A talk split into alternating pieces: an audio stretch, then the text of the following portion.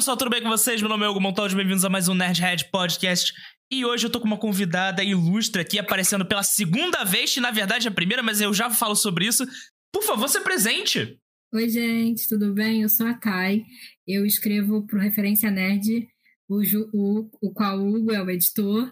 E, e é isso. Eu escrevo sobre doramas e sobre coisas nessa área também sobre premiações. Você escreve. É. Você é a nossa representante da Coreia no Brasil, não é isso? Você escreve sobre as coisas da Coreia. Não só sobre a Coreia, mas sobre doramas como um todo, entrando aí entra Coreia, Japão, mas mais foco em Coreia e China.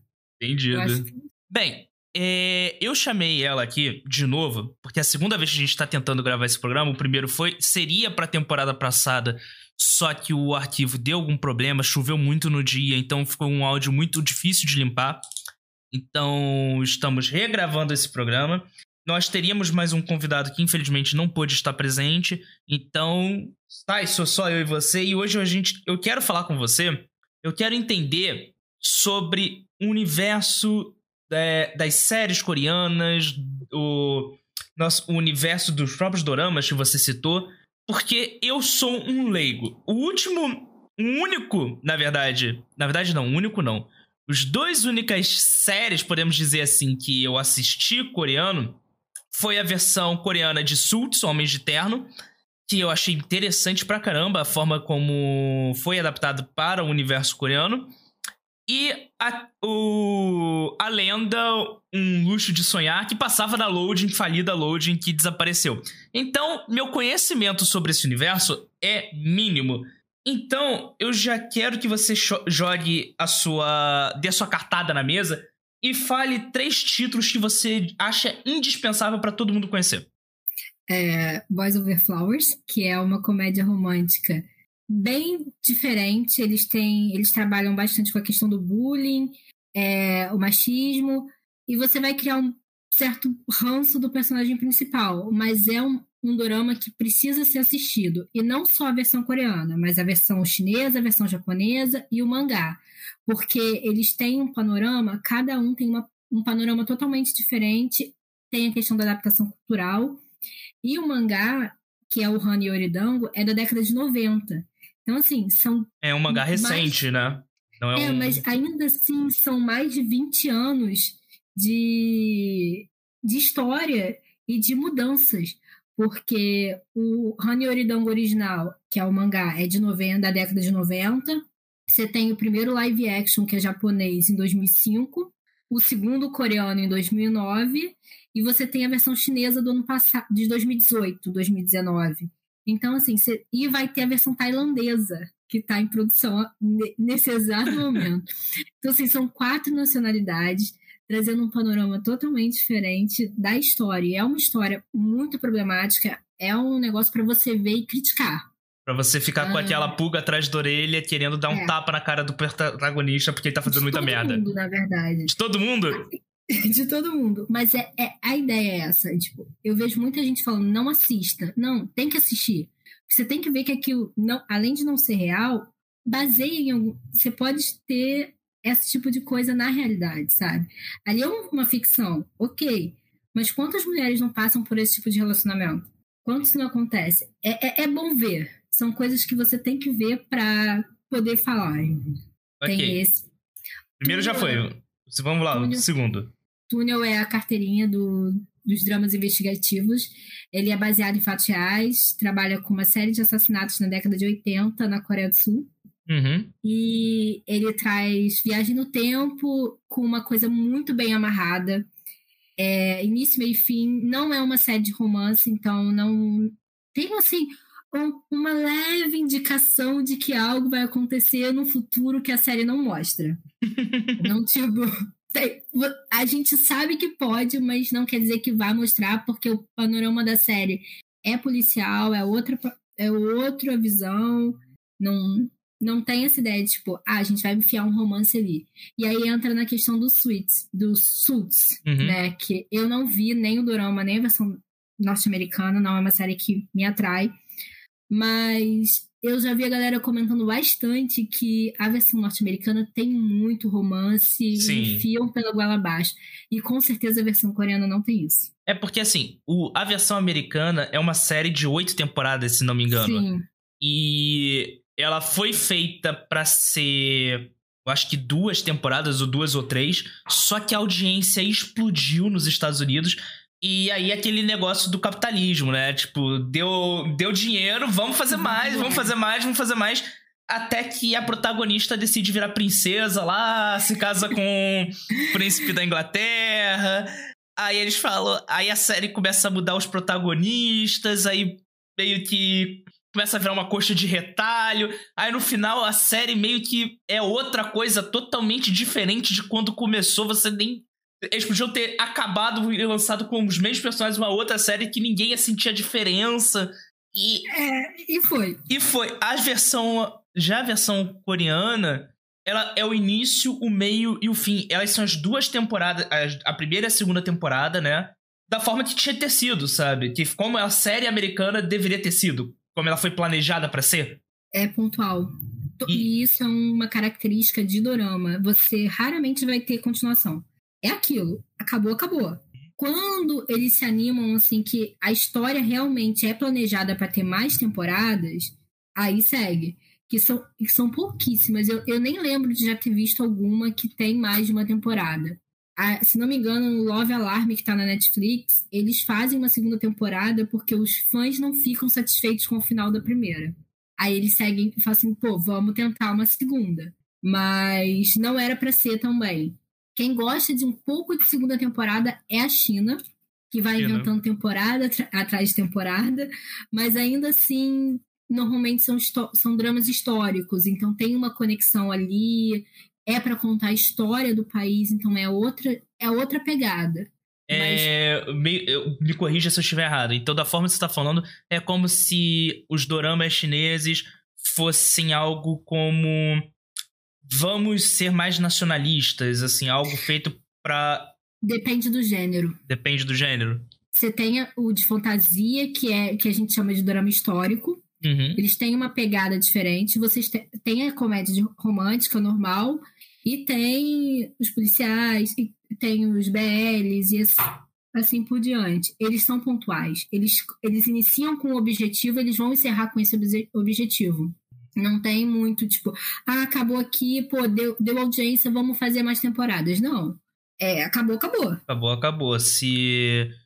Eu, assim, aí eu, eu, eu, eu, tô tentando entender. Como eu já deixei claro, eu sou leigo nesse assunto. Por isso eu chamo especialistas pra conversar comigo. É, é, seria como se fosse mal comparando como as produções brasileiras, que são novelas de início, meio e fim. Sim, acabou a novela, só que Acabou. acabou. Acabou não vai voltar. A Carminha não vai voltar na novela seguinte pra fazer outra coisa. O que acontece, assim, é que eles têm capítulos menores, Uhum. né? A Coreia tem estendido em questão de tempo. Antigamente, os episódios duravam em média 40, 45 minutos. Passaram para uma hora e atualmente estão durando uma hora e meia. A Coreia, mas são 16 episódios fixos. Se você vê qualquer coisa de, ah, são 32 episódios, não são. Eles vão juntar episódios para se tornarem 16. Então, assim, é 30 minutos, tem um intervalo, mas. E assim vai. Eles não, não estendem muito porque eles acham maçante. E acaba sendo. Então, você é- é assim, Isso. Como eu falei, o último, o único exemplo que eu tenho de dorama é, é Suits e a lenda lá, O Luxo de Sonhar, que passava na Loading. A lenda tinha 42 episódios, ela não tinha 16. Tanto que eu tive que pegar os últimos episódios na internet porque eu não. A, a- a- Acabou. acabou a, De que ano é esse? Hum, posso ver aqui pra você agora. Dois palitos. Porque eu- pelo nome em português eu não tô identificando. É, assim, eu assisti na TV aberta, né? Então, assim. É, não, e, e as traduções para português é. A Lenda, Um Luxo de Sonhar, 2013. É, aqui tá dando no, na Wikipédia como 20 episódios. Mas eu lembro de quando eu fui baixar, né? Que eu baixei. E tinha mais. E tinha muito mais. Tinham Sabe quase uns pode ter 40. acontecido? Terem picado os episódios. Hum. Tipo, a própria televisão lá, eles não lançam, tipo, ah, são 20 episódios. Eles vão picar de meia e meia hora. Aí vão ser dois episódios por semana, em média. Mas eles passam em quatro dias, que é o que a China faz muito. Hum, a China faz isso. Então a própria emissora de TV, ela corta, corta. a produção pra ficar menor, porque o episódio, sei lá, tem uma hora, eles cortam em dois episódios de 30 minutos. Uhum. Entendi. E, e, aí estende um pouco mais.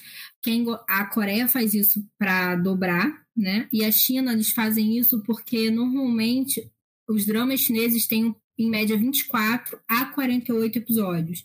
Aí eles fazem essa. É, e são picados, né? Porque se você colocar tudo numa vez só, fica maçante. Ninguém vai ficar, tipo, duas horas assistindo um único episódio. Uhum. Então, eles picam e como se fossem mais e distribuem nos dias também para entrar na televisão. Entendi. Então, é, aí a gente já tá entrando nessa negócio de produção.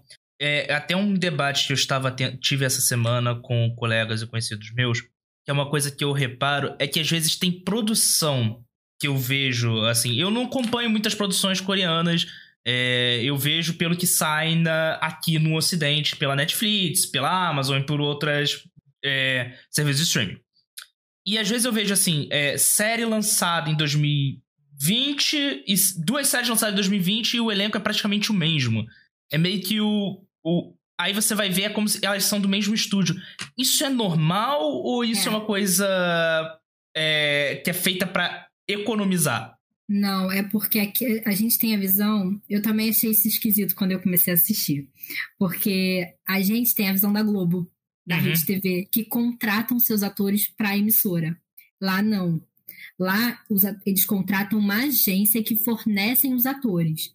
Então você consegue ver o mesmo ator que você tem os que a gente chama de atores chaves, uhum. que são os mais antigos, uma galera que já é consolidada no meio, e eles a, a emissora vai lá e contrata aquela agência e vai pegar aquele ator para fazer o papel. Ele uhum. não contrata o ator, ele contrata a agência. Hum. Ele vai até a hum. agência. E então, aí, então tipo, funcionar, funcionaria mais ou menos como aqui no Brasil ocorre eh, campanhas publicitárias com modelos. Você Sim. não contrata a modelo em si, você manda um. Você escreve um perfil, ah, eu quero uma pessoa ruiva, é, alta, pesando não sei quantos quilos e tal, manda para uma agência e a agência te dá três, quatro opções, você escolhe uma para fazer sua Sim, campanha. Faz o teste, é basicamente isso. Assim, normalmente eles já vão atrás da agência pensando em determinado ator. Ah, tá, Ele porque já... o ator já vira e já, já fala: ah, se você quiser me contratar, eu sou da agência X. É. Então, assim, eu só trabalho com a agência X e etc. É muito, é, eu acho muito legal isso, porque ele não fica restrito, até porque tem mais de 10 emissoras na Coreia. E entre a, emissoras acaba, emissoras livres de TV aberta. Então, assim, isso fica muito flexível. E nem todo dorama que está sendo lançado, tipo, hoje ele foi gravado semana passada. Uhum. Ele pode ter sido gravado há três anos atrás. Não, sim, é magias do audiovisual. Isso não, pode... e eles fazem, não, é, é, eles fazem isso mesmo. Tipo, é um padrão mais para a China uhum. do que para a Coreia, mas eles, eles gravam previamente. Ainda mais quando um ator não foi para o exército ainda, ou ele está planejando ir, porque eles lançam quando ele volta para já inserir ele na mídia novamente. É, aí você cita uma coisa, o exército, por que esse do exército? Isso eu achei, é, achei interessante. Porque, principalmente que aqui no Brasil, a gente não tem uma cultura tão forte com o exército. Como você vê essa cultura do exército nas produções de lá? Eu acho que eles não inserem muito a visão política no, na produção televisiva, cinematográfica. Isso é uma coisa muito rara, porque pode ser, pode gerar alguns conflitos internos, então eles evitam esse tipo de coisa. O que acontece, assim, há uma espetada aqui, como tem um, um drama chamado Miss Hammurabi, Hammurabi, alguma coisa assim. Ele fala sobre. É um drama jurídico. Uhum. Aí fala sobre questão de abusos com idols e coisas do tipo. Sobre a questão da mulher, de como a mulher é tratada dentro do meio jurídico, eles dão essas espetadas, mas sobre política em si eles não falam. O único drama recente que teve foi Pousando no Amor, que falava sobre a Guerra da Coreia. E isso deu problema. porque teve gente fazendo abaixo assinado é, alegando que a emissora estava romantizando a situação na Coreia do Norte, que estava enaltecendo a Coreia do Norte. Isso gera vários problemas. Eles estão em guerra. A guerra não acabou. Então, existe aquela tensão ali até hoje. E vai continuar existindo até tipo, chegar a um fim. É, um tempo atrás eu estava navegando no Reddit e eu vi uma, um meme, assim, que não é. Pelo menos na minha bolha do Reddit, ela começou, ficou um pouco popular. Que era o pessoal falando assim: é, vocês estão falando sobre política e entretenimento. Daqui a pouco eu vou ter que dar uma de coreano e colocar um aviso na, na produção. Aí embaixo tava uma plaquinha, é, tipo, escrito em coreano, com inglês ali, tipo, traduzido na legenda. Isto é uma obra de ficção, é, pegue leve, assim. É, Sim. Aí o pessoal falando, aí você me corrige se eu estiver errado, que as produções coreanas, elas são feitas para serem e são vistas como algo de entretenimento vazio, assim, não é para você pensar muito sobre aquilo. É uma, são produções para você sentar, relaxar e curtir aquele momento.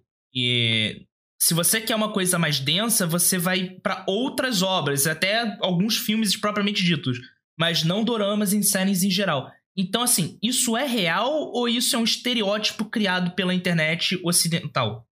É real, é real.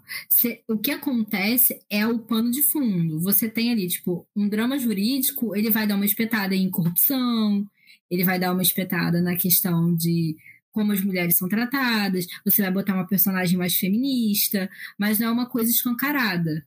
Ela fica ali te instigando a pensar, mas não vai ser tipo, igual a gente está acostumado a ver aqui no Brasil ou em produções norte-americanas, como eu esqueci o nome. Tem uma série que estava na Netflix, na Netflix há um tempo atrás, que fala sobre políticos. É uma série americana. Eu vi alguns House episódios. of Cards? Não. É mais nova. Mais nova de House of Cards? Empire? Não. Então não faço ideia. não faço ideia. É, um, é, um trama, é uma trama política que, e jurídica e envolve a Bolsa de Valores. Eu sei que é recente, mas eu não lembro o nome. Não vou lembrar. Mas, tipo, é descarado. Você vê que eles estão falando aquilo pra, porque querem criticar e é para ser descarado. Na Coreia não pode porque isso evita. É mais para evitar umas questões de constrangimento, de incitação. Então, assim, é tudo muito contido. E realmente, o dorama é feito para ser uma questão light, leve, é para as pessoas chegarem em casa e saírem da realidade da vida delas. Não para ficar batendo naquilo igual a gente senta em casa e vê a novela da Globo.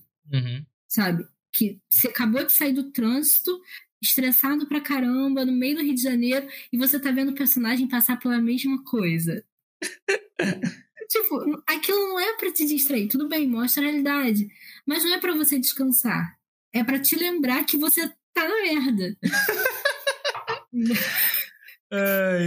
então, é por isso que muito, muita gente mais velha tá aderindo aos doramas. A pandemia botou a gente em terceiro lugar como pessoas é, como a população que mais assiste dorama no mundo. Hum. Então, assim. Um, uma coisa que. Aí vamos lá. O outro próximo tópico aqui, que é uma coisa que eu. Como é que eu vou explicar isso? Eu não tô nem não conseguindo nem entender o direito que eu escrevi. Eu fiz, eu fiz num post-it tão pequeno a pauta desse programa que eu não tô conseguindo ler o que eu escrevi. Então vamos tentar aqui no improviso. o, uma coisa que eu vejo nos doramas, do, nos dois doramas que eu tenho mais familiaridade, são os dois únicos que eu assisti inteiro, que me irrita profundamente é a utilização de Deus Ex Machina. Parece que a história chega no momento que ela tem muita história para acabar, contar, mas por a série ter que ter 16 episódios, 20 episódios, eles inventam nos dois últimos episódios um Deus Ex Machina que vem e acontece e tudo se resolve. É normal isso? É, é a receita. E isso deixa todo espectador puto. É, é, porque é a receita. Tipo, você, e, e cada, cada uma tem uma receita diferente. É, a Coreia tem essa ideia de tipo, tá tudo dando, tá tudo dando errado até o episódio 14. o 15 e o 16, tudo se resolve. A China adora apagar a memória do personagem. Faltando quatro. Ó, a China, eles fazem assim: você tem um dorama. Uhum. Começou a história, é uma comédia romântica. No terceiro, quarto episódio, o casal já tá junto. Caraca. Já pode ter certeza. Quando faltar seis episódios para acabar, eles vão terminar, vai passar tempo, o outro vai pro exterior. Uhum. Isso é muito clássico de drama escolar, que é começa com escola, eles têm esse, esse panorama, tipo, não fica só no escolar. Eles contam a vida de um casal desde o início da amizade deles lá no ensino fundamental até o pós-faculdade, casamento. E tem uma cronologia, tipo, normalmente é 10 episódios para a parte de escola, 10 episódios para a parte de faculdade, e assim vai. E, e aí, tipo, você tem esse, essa coisa de, poxa, eles estão juntos, finalmente ficaram juntos. Aí, e drama escolar normalmente demora um pouquinho pra menina perceber que gosta do cara, pro cara perceber que gosta dela. Aí eles ficam juntos. Poxa, meu pai vai me mandar para estudar nos Estados Unidos. Aí eles brigam, se separam, aí o tempo passa. E aí ele volta e eles ficam juntos. É, não, isso é uma coisa que. Três episódios. Isso é uma coisa que eu também vejo muito do negócio dos Estados Unidos, dos Estados Unidos no, nas séries. É que assim. É, é muito fácil pro coreano ir estudar nos Estados Unidos, assim. É, eu, eu já vi, tipo, meme, assim, do cara. Você. É, eu sou um personagem de série coreana? Sou. Você sabe falar inglês? Não. Você quer estudar nos Estados Unidos porque o plot tá exigindo isso? Quero. Então vem. E, então, assim, isso é uma coisa recorrente ou é só um estereótipo? Depende do gênero. Se você tá pegando uma comédia romântica que o casal fica junto no início, alguma merda vai acontecer e eles ou o cara vai para os Estados Unidos ou ele vai para a Alemanha ele vai para algum lugar. A ideia dos Estados Unidos é porque a Coreia tem uma grande parceria com os Estados Unidos desde a Segunda Guerra. Então, o acesso é mais fácil em questão de, de você ter visto e um, essa situação. Até para se inscrever em universidades norte-americanas, existem programas do governo. Sem contar que as universidades americanas são pagas, né? E se você olhar, os personagens que vão estudar no exterior possuem uma, são filhos de empresários, são donos de algum, filhos de donos de alguma empresa que vai herdar aquela empresa e o pai quer que ele estude lá para aprender sobre os negócios. É um padrão. É uma é uma puta falta de sacanagem, mas ok. É aí Vamos lá, outro preconceito barra estereótipo que quem colocou foi você na minha cabeça quando eu tava assistindo a lenda. E agora eu quero tirar isso a limpo que eu tava assistindo a lenda e eu tava assim, pô, a garota vai ficar com cara, né? A garota vai ficar com cara porque, tipo, ela era triângulo amoroso, né? E, a, e tinha uhum. o cara que maltratava ela em todo episódio, chamava ela de burra, incompetente, que fazia a vida dela do inferno, e tinha o cara que sempre ajudava e o cara largou o emprego para conseguir dinheiro, para conseguir. É, Ficar com ela? Pra, não, para poder bancar o sonho dela de que ela queria ter uma fábrica de bolsa pro cara investe na fábrica de bolsa, o cara é o cara que mais acredita. Aí você virou para mim, vê quem é o que aparece mais ou quem é o protagonista que é com quem ela vai ficar no final. Aí o protagonista da série era o cara que maltratava ela na série inteira. Mano, eu fiquei tão puto quando você disse isso que ainda faltava cinco episódios pra eu terminar de assistir. E no final ela fica com o cara inútil. E eu fiquei, caralho, mano, por quê? Você tá, eu tava torcendo pro casal bonitinho funcionar e não deu certo. Nunca. Qual é essa tara do, do, das séries coreanas? É a ideia do impossível. De tipo, poxa, é, é, é você instigar o fã a, a, a, ter essa dúvida de com quem que ela vai ficar e acabar o chip errado, que a gente chama. Você chip errado de propósito, porque você se acalenta com o coadjuvante.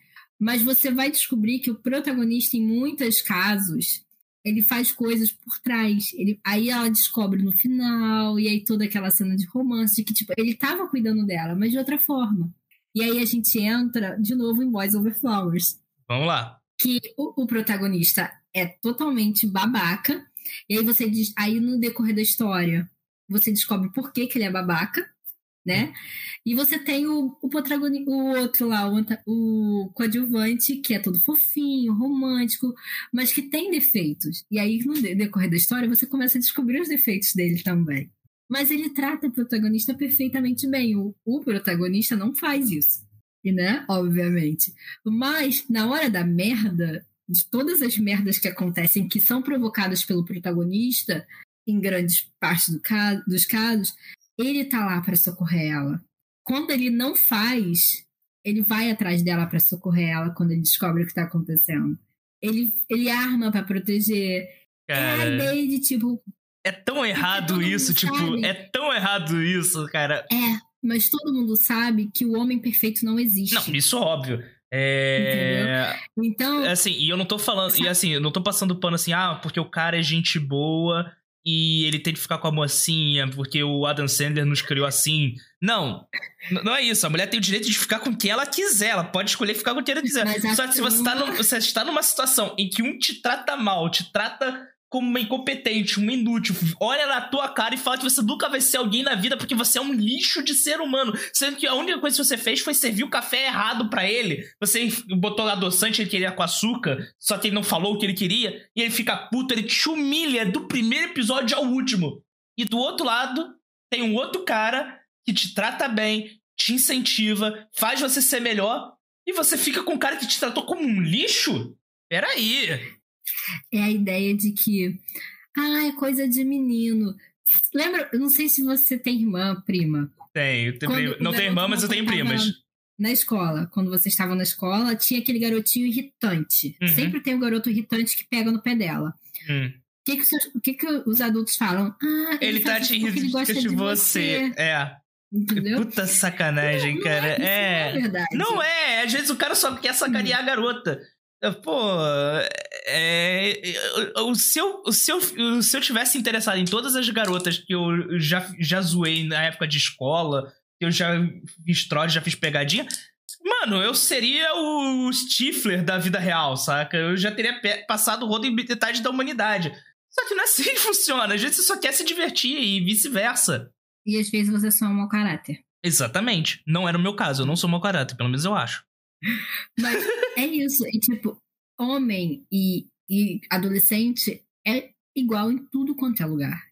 E você vê que, tipo, as comédias românticas norte-americanas têm a mesma pegada dos doramas. A diferença é que eles são mais explícitos em muitas coisas. Tipo, os beijos são mais quentes, cenas de. cenas são mostradas. No dorama, não. Fica tudo. Sub... É tudo subentendido. É aquele meme, Isso assim, é tipo, série, é, série coreana de, de é, adolescente, primeiro episódio. Eu, não, eu finalmente segurei na mão da garota que eu gosto.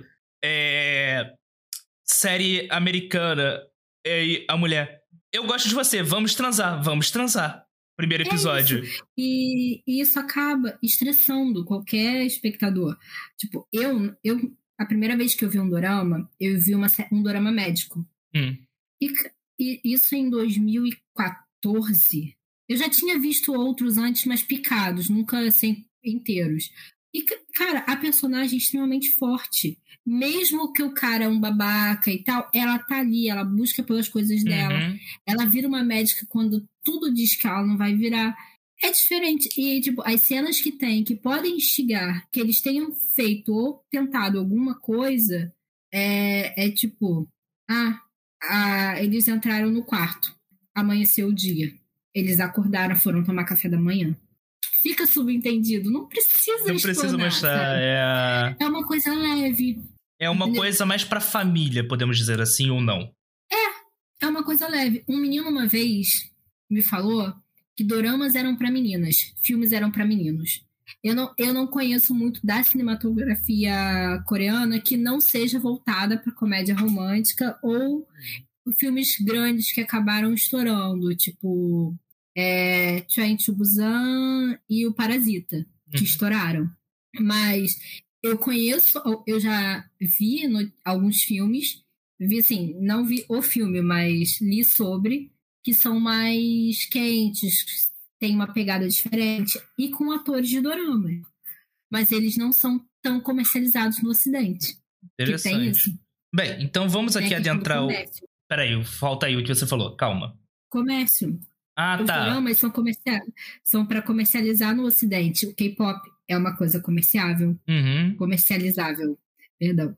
Então, peraí, peraí, peraí. Você falou uma coisa interessante. Então, o dorama é uma coisa que é feita para ser exportada enquanto, junto com o K-pop, etc. Diferente dos filmes, que muitos filmes são feitos para o público interno coreano.